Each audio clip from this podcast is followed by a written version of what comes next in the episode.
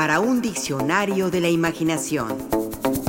Guía rápida de historias y palabras. Astrólogo. Sus planetas benévolos o fieros. Escribe Lope de Vega en algún poema.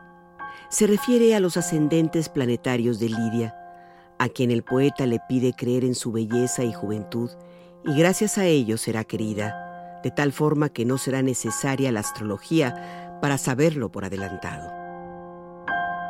La astrología es el estudio de la posición y del movimiento de los astros como medio para predecir hechos futuros y conocer el carácter de las personas.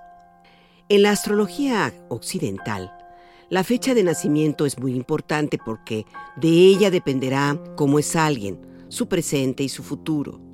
Por ello emplea los llamados signos zodiacales o signos astrológicos que corresponden a los 12 sectores de 30 grados exactos en los que los babilonios dividieron el camino que recorre el Sol alrededor de la Tierra.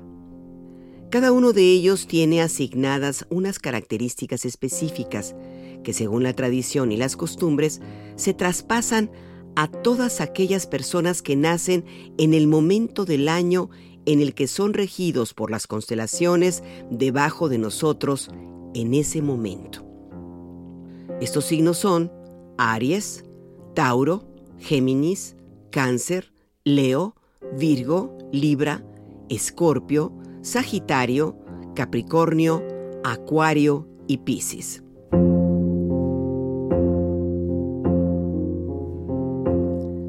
Por supuesto, aunque atrayente, la astrología no deja de ser una práctica especulativa, incluso simbólica, incluso interesante, pero no científica. Ya lo advertía San Agustín algunos siglos atrás. El buen cristiano se guardará del astrólogo y todos aquellos que hacen profecías vacías, sobre todo si aciertan.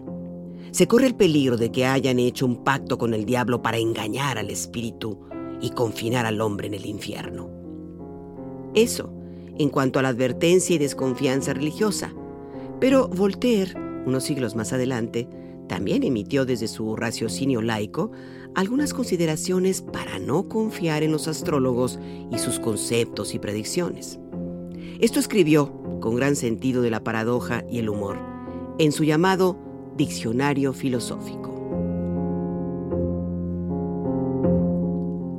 La astrología se apoya en más sólidos cimientos que la magia. Porque si nadie ha visto nunca duendes, larvas, divas, peris ni diablos, en cambio hemos visto muchas veces cumplirse las predicciones de los astrólogos. Cuando los astrólogos consultados tienen que emitir su juicio sobre la vida de un niño o la predicción del tiempo, y uno de ellos anuncia lluvia y el otro buen tiempo, es indudable que uno de los dos es profeta. Agrega Voltaire otra verdad con respecto a esta práctica, al decir, la desgracia que han tenido los astrólogos es que el cielo ha cambiado después de establecerse las reglas de la astrología. El sol, que en el equinoccio estaba en el signo de Aries en la época de los argonautas, se encuentra actualmente en el signo de Tauro y los astrólogos, por desventura de su arte, atribuyen hoy a una morada del Sol lo que visiblemente pertenece a otra. No obstante, esto no es una razón apodíctica contra la astrología. Prueba simplemente que los maestros del arte se equivocan, pero no demuestra que el arte no puede existir. Así sigue Voltaire con su racionamiento sobre la astrología. Tampoco se puede desacreditar la astrología diciendo de dos niños que nacieron el mismo minuto, uno fue rey y el otro albañil de su parroquia. Porque podrían contestar que éste hizo su suerte siendo albañil y el otro también llegando a ser rey y si se objetara que el bandido que Sixto V mandó a ahorcar nació al mismo tiempo que ese papa, que de porquerizo llegó a pontífice, Los astrólogos replicarían que los dos niños habían nacido con la diferencia de unos segundos, porque es imposible, según las reglas de la astrología, que la misma estrella conceda la tiara y la horca. Y como múltiples experiencias han desmentido las predicciones, al fin han comprendido los hombres que este arte es ilusorio. Pero antes de desengañarse, fueron crédulos mucho tiempo.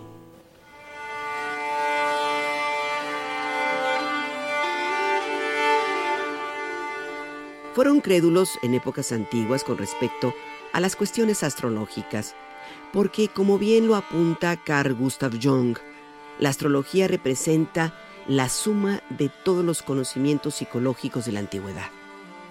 Así como lo dijo el propio Voltaire, no debe sorprendernos que tantos hombres superiores al vulgo, tantos príncipes y tantos papas que no se hubieran dejado engañar si de sus intereses se tratara, confiaran tan ridículamente en la astrología.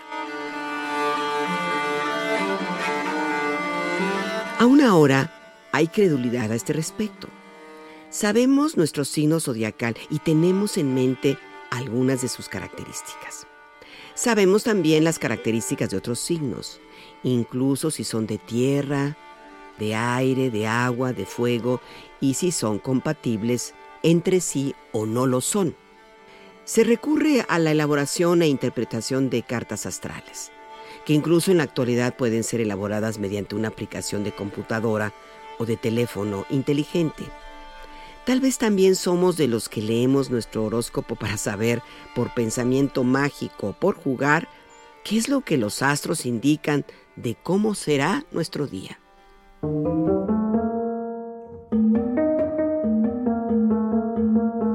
La literatura nos tiene también buenos ejemplos de cómo la astrología pervive entre nosotros. Este es un cuento breve de Giorgio Manganelli, quien escribe.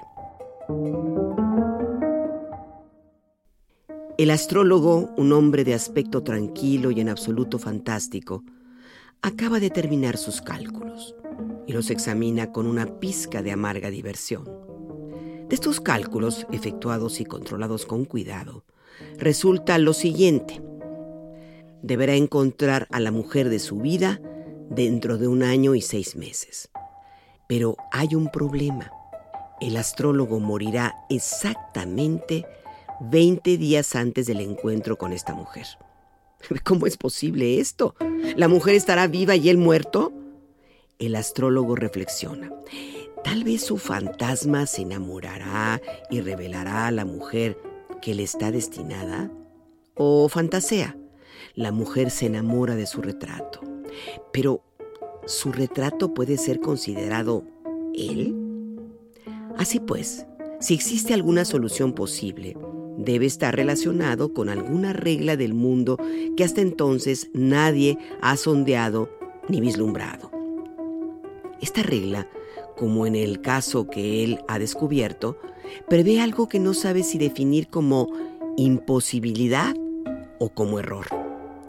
Si es imposibilidad, significa que el universo contiene en sí mismo la exigencia de algo que no puede tener existencia y por tanto está en conflicto consigo mismo.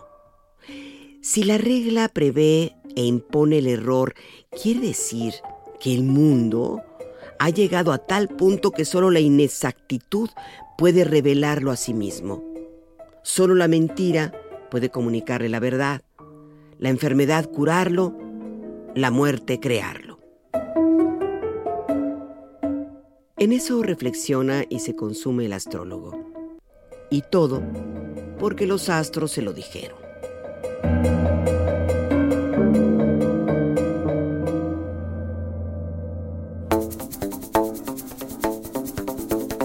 Participamos en este programa Juan Ramírez, Rafael Méndez, María Eugenia Pulido, Mauricio Carrera y Pilar Muñoz.